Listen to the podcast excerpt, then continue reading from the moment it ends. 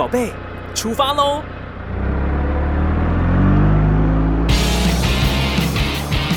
亲子加油站，帮您加满教养正能量。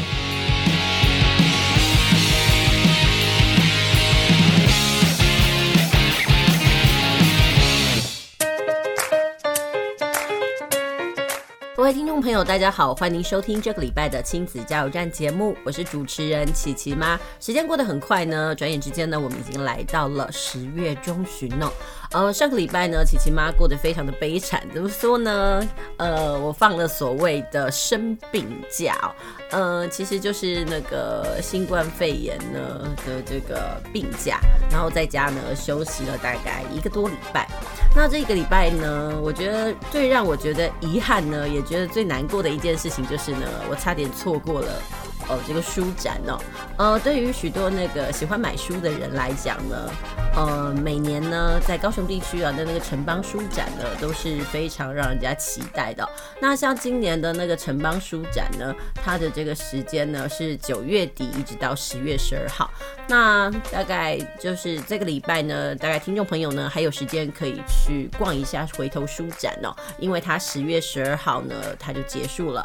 那除了这个。呃，城邦的回头书展呢，在这个高雄星光三月的三多店以外呢，然后另外呢，一样也是星光三月，不过是在左营店这个地方呢，呃，也有这个正丰喜的那个高雄爱心的义卖书展，不过它的时间呢是到这个十月十号哦，然后它地点呢是在星光三月左营店的十楼国际活动的展演中心。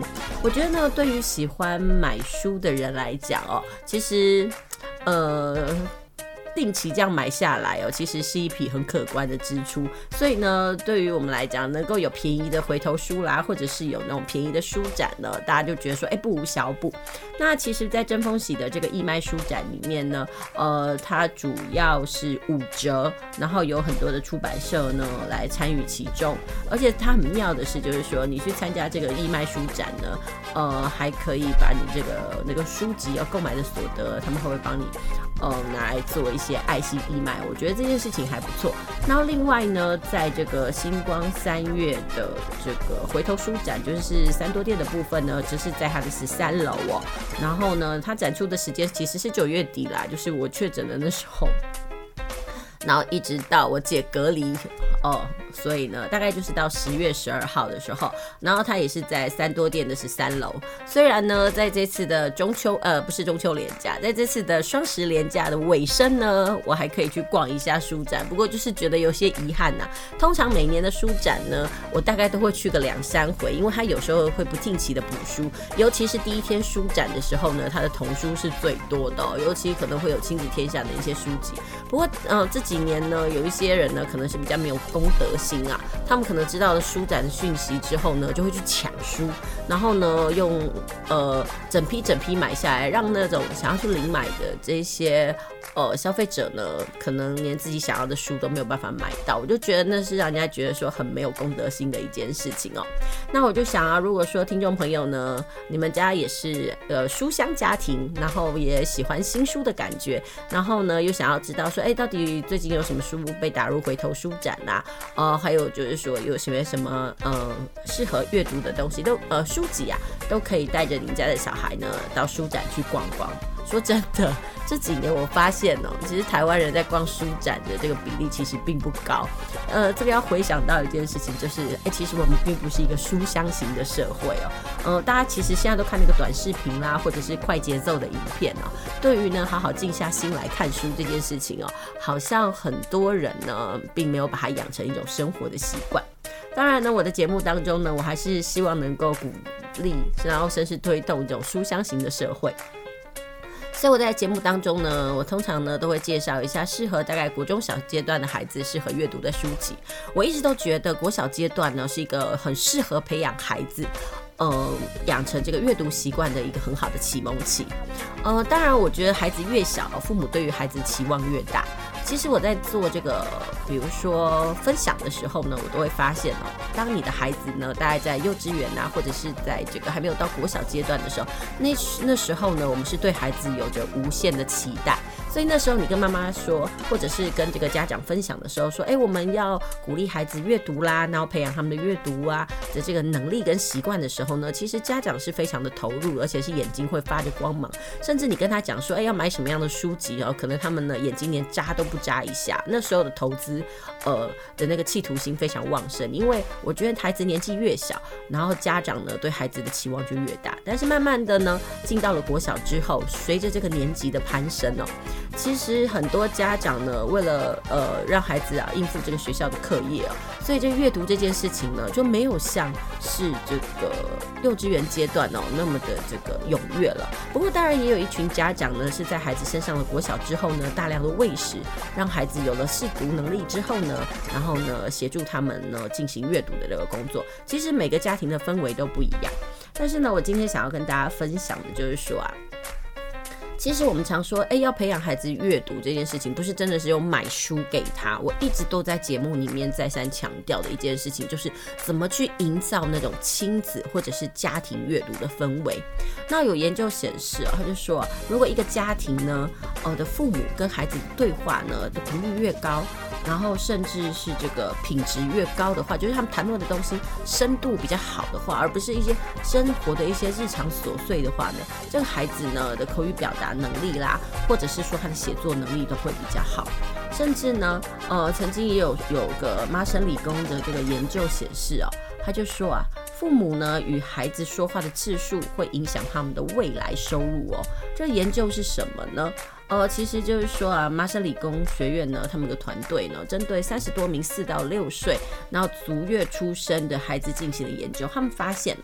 这个孩子与父母交谈的频率越高，他们大脑当中呢，这个语言相关区域的活动越强。其实这时候就要说到，是不是妈妈或爸爸，我看搞威吼，对囡仔哎卡好嘞，或者是说，哎，这个阿妈很喜欢跟这个小孩呢聊聊天呢，对小孩的语言认知发展会比较好。因为呢，在这个研究当中发现呢，呃，不仅是孩子说话哦而已哦，就是与他们聊天。这个东西呢，不仅是将这个语言灌注到孩子的大脑当中，而且是真正的呃进行跟孩子的对话。那在这项研究当中，他也发现哦，高收入家庭的孩子呢，他们在头三年听到的说话比例呢，会比这个低收入家庭的孩子多了三千万。但是呢，无论这父母的收入或者是教育程度如何，对话频率呢，就是这个研究的一个差异性哦。它其实对于大脑生理和语言技能呢，都是一个很重要的关键影响。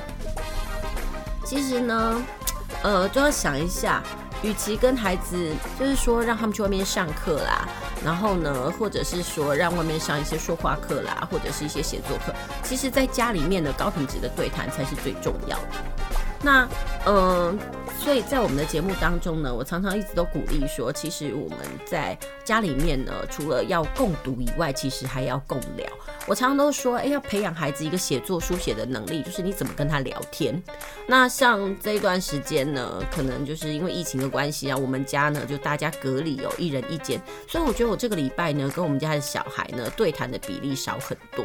但是我觉得也许之后可以补回来，我们可以跟他聊一聊，就是说，哎，在遇到疫情的这个过程当中。当中呢，你可能大家同学都去上学了，那你都在家里。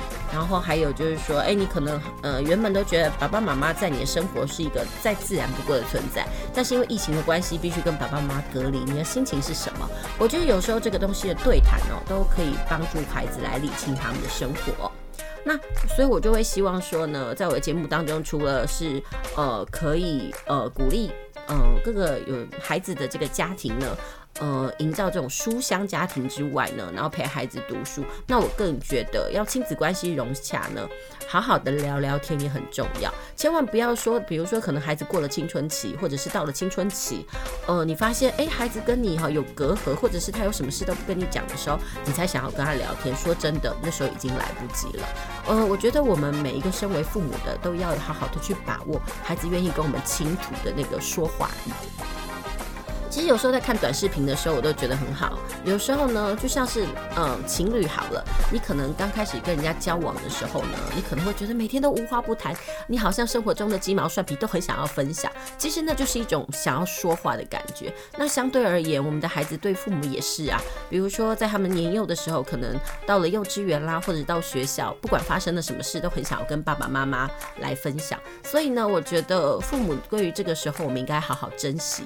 不要错过了这样的时段哦，免得等到孩子长大了之后呢，真的你想要倾听他们的心声，他反而什么话都不跟你说。我觉得高品质的这个亲子生活真的是需要用时间去经营的。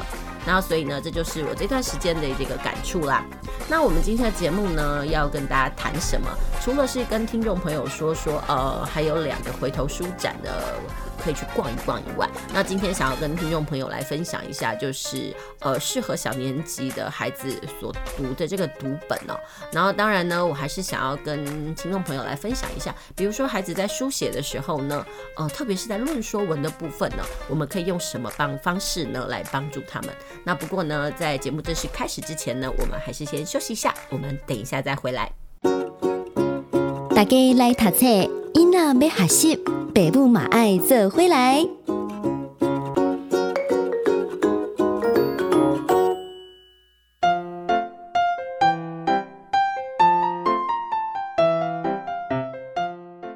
欢迎继续回到我们的节目。您现在收听的是在每个礼拜天下午五点到六点，在空中陪您度过一个小时的亲子加油站节目。我是主持人琪琪妈。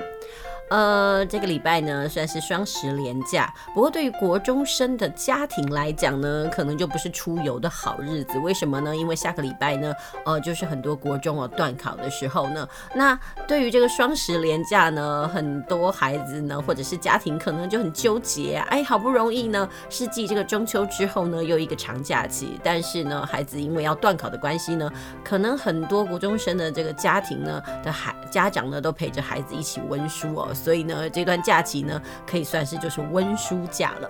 那不知道那个国小阶段的这个家庭呢，呃，你们有没有规划什么样出游的计划呢？那我想啊，这个礼拜呢，我主要要来介绍的呢，是适合这个国小阶段年龄的儿童呢，他所适合的读本。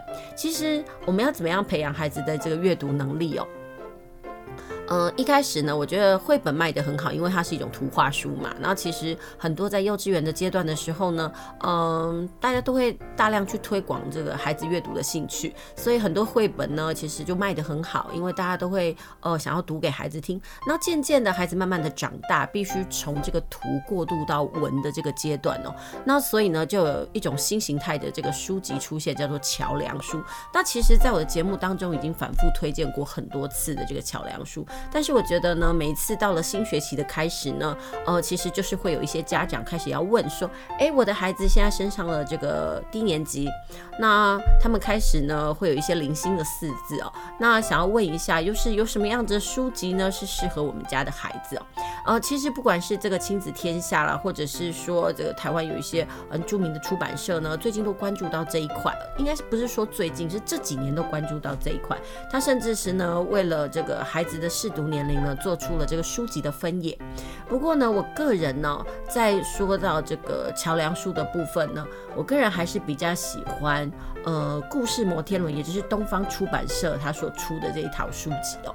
那今天呢，我除了还是要再次介绍一下这个东方出版社它的故事摩天轮系列哦。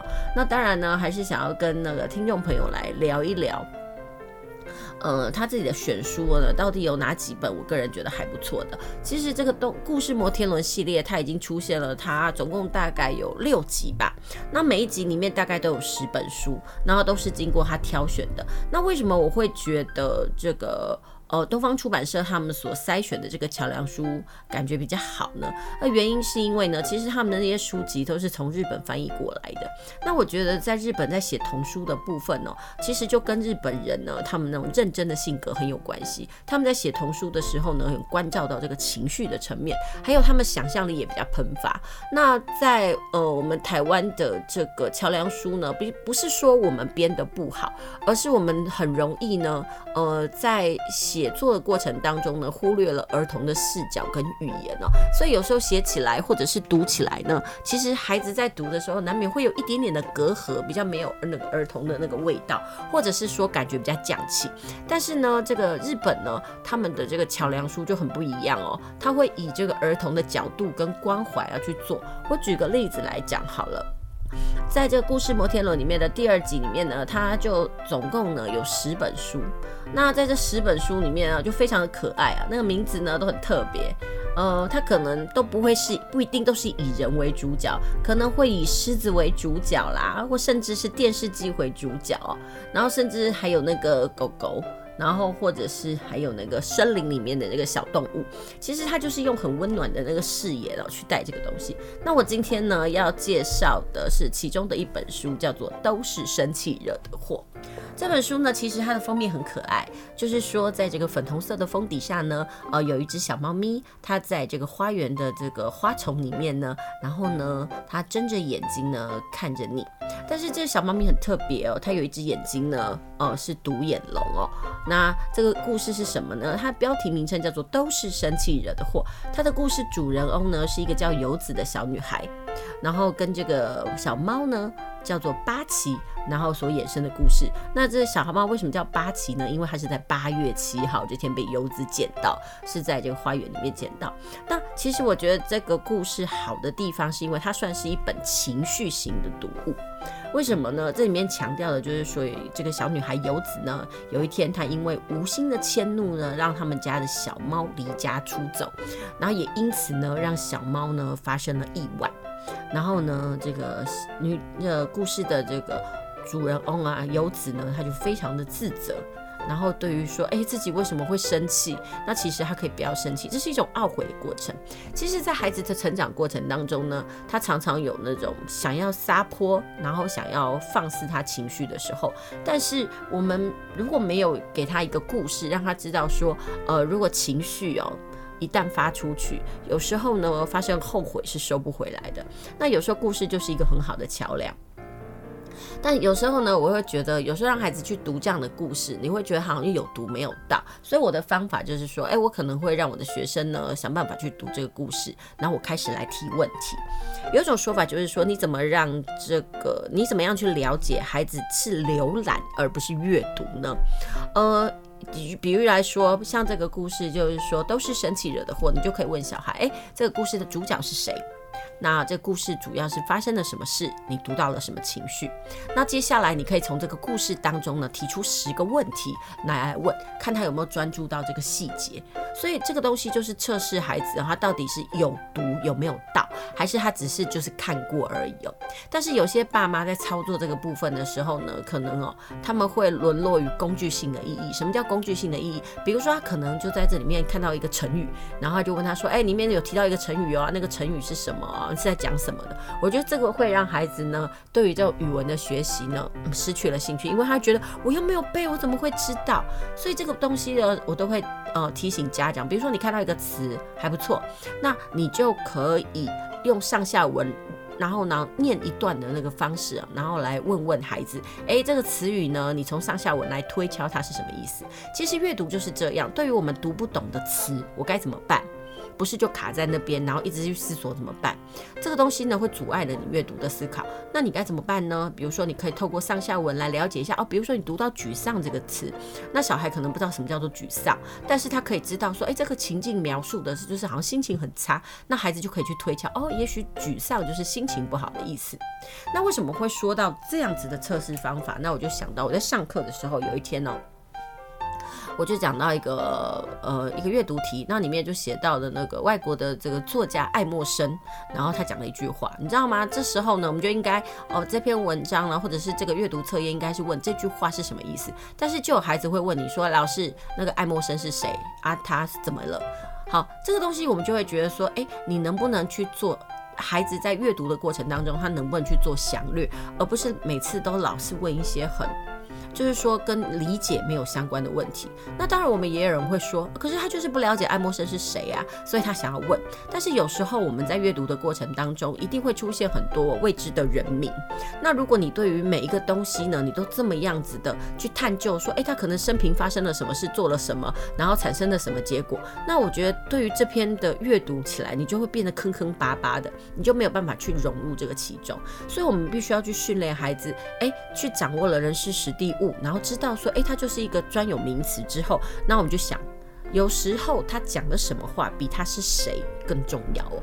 好，那这个东西呢，就是我们在训练孩子阅读的时候呢，他的理解的时候呢，我们应该要带的。那我今天要推荐的就是故事摩天轮的这六哦，它其实就是有好几集，那每一集呢都是会有实测，那每一册呢其实就可以帮助家长呢这个解决呢不知道如何选书的困扰。其实我觉得每一本书都非常的有可读性，如果你想要培养孩子。阅读的兴趣或者是阅读的能力的时候，故事摩天轮的每一本书，其实孩子都很好驾驭。尤其是他可能是中低年级的孩子，他可能已经有一定的识字能力，但是他阅读的速度不够快。我觉得孩子在阅读的过程当中哦，他们都有一个心魔。如果这本书他看很久都看不完，他很快的他就会把它放在那边，他不看了。所以我们一开始的时候呢，一定要找那种很轻松的好入手的，而且孩子在看完之后很快就可以入手的那个书。其实一来呢是让他觉得说，哎，其实我是有能力可以驾驭一本书的。然后再来，孩子也不会因为篇幅过长，然后枝节过多，让他没有办法去掌握这故事的情节。甚至你让他看完之后，让他重述，也不会因为那个剧情太复杂，他没有办法完整来表述。其实我觉得选书呢，不用一昧的去要求什么样的经典名著。其实孩子有他的发展哦。比如说，当孩子他在这个绘本。的简单的过渡之后呢，他就可以进行到桥梁书的阶段。那桥梁书都过了，那我们当然就可以让他进行这个上万字的这个书籍。但讲实话，不管是什么东西，它其实都有步骤性。所以我就觉得中低年级的孩子呢，桥梁书对他们来讲非常重要。呃，也不要去担心说，哎，孩子好像看得很快，因为讲实话，这些都是培养孩子阅读。呃的兴趣还有能力呢，我们毕竟要去挨的一个过程。当，如果我们可以对于孩子在这个阅读过程当中呢，他在培养能力呢，我们可以多点耐心的时候呢，其实对孩子是非常有帮助的。那我今天要推荐的这一本书是情绪型的绘本，而不是绘本，情绪型的桥梁书，就是都是生气惹的祸。它这里面其实有很多很值得去谈的问题，比如说游子呢，只是因为。他的书籍被朋友呢弄湿了，所以他回家呢就非常的生气，然后呢把这个气呢出在他小猫身上，让他小猫吓到，然后从此呢就逃离家庭，然后找也找不到，最后呢竟然是在这个花呃这个公园旁边的马路上啊看到这个八旗的这个尸体。不过讲实话，这个桥梁书呢，它可爱的地方就是它很温暖，它对于那种死亡的情节呢，它是留有呃。让孩子想象的，他不会直接讲出死亡的情节，他顶多就只是说八旗就躺在路上一动也不动。那我相信孩子就自然而然去联想一下啊，原来八旗已经去做天使了。他不会很赤裸的去写出死亡这件事情哦。所以对于呃可能不知道怎么跟孩子启口生死这件事情的家长来讲，我觉得。日本的桥梁书其实都有关怀到孩子那种呃这部分敏感的心灵哦，所以我觉得是不用太担心。那今天要推荐的就是都是生气惹的祸。其实我会让孩子在看完这个故事之后呢，呃，去想想看，呃，如果他是游子的话，他内心的懊悔是什么？还有想想看，为什么游子会因为自己的书籍被朋友用湿了，他这么生气？然后还有就是呃，游子他的情绪，呃，他为什么会？呃，在小猫他知道小猫过世之后呢，一句话都说不出来。其实讲实话，他其实是用童话或者是儿童语言的方式来强调那种创伤性的失语症哦，让孩子知道说，哎，为什么在很难受的时候呢，他反而一句话都说不出来，因为他没有办法去表达他的内心。那我就觉得这是一个很情绪性的这种书籍，可以去引导孩子。哎，如果你真的心情很不好的时候，你可以怎么办？还有我们人生总会遇到懊悔的事情。我觉得快乐分享这件事情不难，因为你就可以告诉大家，我今天心情很好啊。但是情绪不好，又该怎么样说出自己的内在？这个部分是需要学习的。否则现在怎么会有那么多心理智商师，呃，需要来倾听？嗯，大人呢，或者是小孩哦，他要怎么样说说他们自己心里的内在呢？所以呢，这就是我今天要推荐给大家的这个故事摩天轮系列的，都是生气惹的祸。这本书呢，其实很，这本故事很柔软，我们就可以透过这个。女孩子游子啊，她跟八旗之间的友谊，然后甚至她的无心迁怒，然后让她的小猫过世，还有呢，她一连串的家人怎么安慰她，然后她怎么样不言不语，然后到最后家人家里呢又来了一只新的猫咪，甚至是。有一天呢，这个游子啊，他在睡觉的过程当中，他梦到了他喜欢的那只小猫八奇啊，回到他身边，然后呢，他在梦中跟八奇道歉的那种和解的过程。我觉得这个东西，他的情绪的那个内涵都非常的深刻，所以我觉得这是可以跟孩子好好来聊一聊哦。可能比如说，可能聊失去。这个议题的时候呢，这本都是生气惹的祸很好聊，或者是说孩子很爱乱发脾气，那我们要怎么样去让他去感受一下乱发脾气呢？那可能产生的懊悔，或者是我们可能要付出的代价有多痛？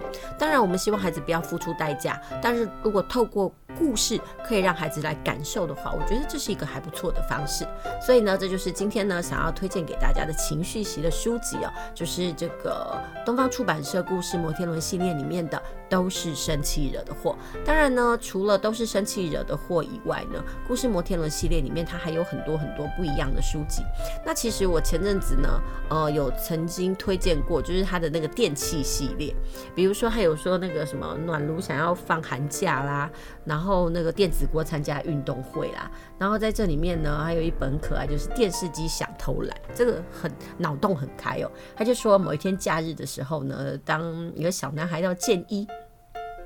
他打算看电视，好好度过悠闲时光时，发现哎，奇怪，这电视机的节目剧情怎么会怪怪的？然后后来这个画面突然消失了，甚至呢，这个电视机啊，竟然还出现了眼睛、嘴巴、鼻子，最后竟然长出了手脚。好了，他是用那个童话的故事来讲，所以你不会觉得电视机变人这件事很可怕。然后电视机竟然还说他的名字叫做约翰哦，平时呢都是他在娱乐大家，所以呢今天电视机想要休息，所以呢这个电视机啊还跟着这个故事的主人翁呢建议一起参加了班上同学的这个庆生会。啊，然后呢他还说他可以表演魔法给大家看。然后这故事就很特别，就是说想让小读者去想想看，电视机可以有什么魔法，还有在庆生会里面，电视机呢又有闯出了什么样的趣事哦。其实这个东西呢，就是让孩子发挥想象力，因为电器在我们生活当中呢，哦，非常的普遍。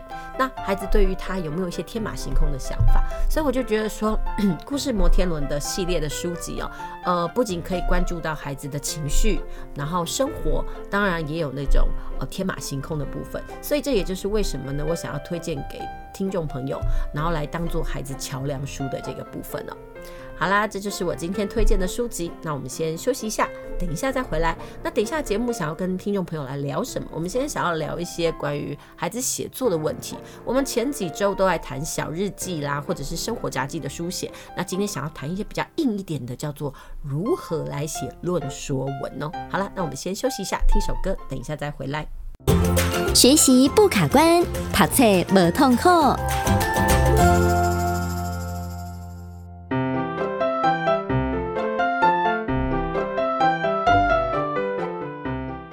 继续回到我们的节目，您现在收听的是在每个礼拜天的下午五点到六点，接近晚餐时刻，陪您在空中度过一个小时的亲子加油站节目。我是主持人琪琪妈。接下来的单元呢，叫学习不卡关。那我们这几个礼拜呢，要解决的卡关问题呢，就是孩子的书写问题哦。其实书写这个问题呢，很多家长是习惯把孩子呢送到补习班去，呃，否则的话呢，就会跟孩子说你要大量阅读、大量书写。但是其实对孩子来讲哦，有时候读了不一定会写，但是大量书写的前提必须是他们要知道怎么写。所以针对这个部分呢，呃，琪琪妈这几个礼拜呢，就想要跟大家来分享一下，我们怎么样来突破孩子书写的心魔。其实，在不同年段的孩子，他在书写的部分呢，各有各要处理的部分。那其实，在低年级的孩子，呃，不用受限哦。其实只要训练孩子口说表达的能力，其实就是训练孩子的叙事能力，就是呃，请他针对一件事情，看他有没有办法说清楚、讲明白。我觉得其实每个孩子都很爱讲话，只是他们有时候在表达的过程当中呢，你会觉得。好像你没有办法去理解他的意思哦，那这到底是为什么呢？其实这东西可以看得出来，是这个孩子可能他们在家庭当中的，那对话的情景呢比较薄弱一点。举例来说，可能他们家都是低头族，或者是爸爸妈妈很忙，或者是说他们有可以抒发的对象。比如说呢，我们有时候可能跟孩子说，哎，请你针对一下你今天在学校发生了什么事呢？跟大家讲一下。呃，很多孩子因为不会讲，或者是不知道怎么吐露心声哦，他就选择沉默，甚至就告诉你说我不会。其实对很多孩子来讲，讲我不会好像是一个护身符一样，就好像可以去避免那种真的不会的那个尴尬，或者是不知道从何下手的尴尬。那所以我都会很建议说，如果可以的话呢，我们在家庭的那个氛围里面或家庭环境里面，一定要给孩子。可以畅所欲言的管道。其实我真的有发现一件事情，你说孩子的作文到底要不要教？我觉得只要你平常哦在家庭呃的环境当中呢，有跟孩子对谈，然后跟他聊一聊他生活当中发生了什么事，我觉得书写对他来讲应该不是一件难事。但前提是要有对话，因为透过对话，孩子会去思考，然后。呃，去试着想怎么样把这句话呢，或者这个字呢，给流畅的表达出来。那呃，前几个礼拜呢，我们都一直跟听众朋友聊的是怎么样协助小孩子写小日记。那写小日记其实很重要，就是掌握人事时地物哦，然后还有那个事件的开始。过程跟结果，然后最后再来一个小感想。那其实这个小日记的架构就可以很完整了。只是说孩子呢，每次在选择写作的题材的时候呢，他们都有一种莫名的坚持，觉得这个不能写，那个不能写。其实他们忘记，其实写作有一件事情很重要。叫做小题大做，就是怎么样把一个小的事件呢赋予它生命力。但很多人也会讲，诶，除了小题大做以外，孩子好像还有一个能力叫做流水账哦，就是很容易把明明就很精彩的一天或者很精彩的活动，他就写的就是没有一个特色。那关于这个部分呢，我都会跟孩子说，其实就像是我们去吃西餐一样啊，总会有一个主菜嘛。嗯，不可能每一个都是那个什么牛排嘛，都会有那个甜点呐、前菜啦，还有沙拉这种东西。所以意思就是你必须要找一个呃，你个人觉得很重要的东西呢，来当做是最主要的。那今天呢，想要跟听众朋友呢一起来聊一聊，就是怎么样呃来训练孩子写议论文的技巧。说真的，记叙文是主体，那议论文呢，其实就是看孩子哦他说理的能力。那说到了呃写议论文这件事情哦，其实就要恭喜有一群孩子的爸妈。那是要恭喜哪一群孩子的爸妈呢？呃，这群孩子就是哦，我们小时候呢最不喜欢。呃的那种小孩，的、是经要硬催应激的，就是你讲一句吼，也一起背鼓啊，然后你不管跟他讲什么呢，他都有他的理由。其实呢，如果你的小孩是这样子的孩子哦，其实我觉得你应该觉得开心。为什么？因为代表这个孩子一直在转动，他要用什么样的理由呢来那个反驳你？那其实 会呃懂得应催应激呢，表达自己意那个。理解那个或者是自己立场的这些小孩哦，他可能就是未来呢写这样子议论文的这个高手。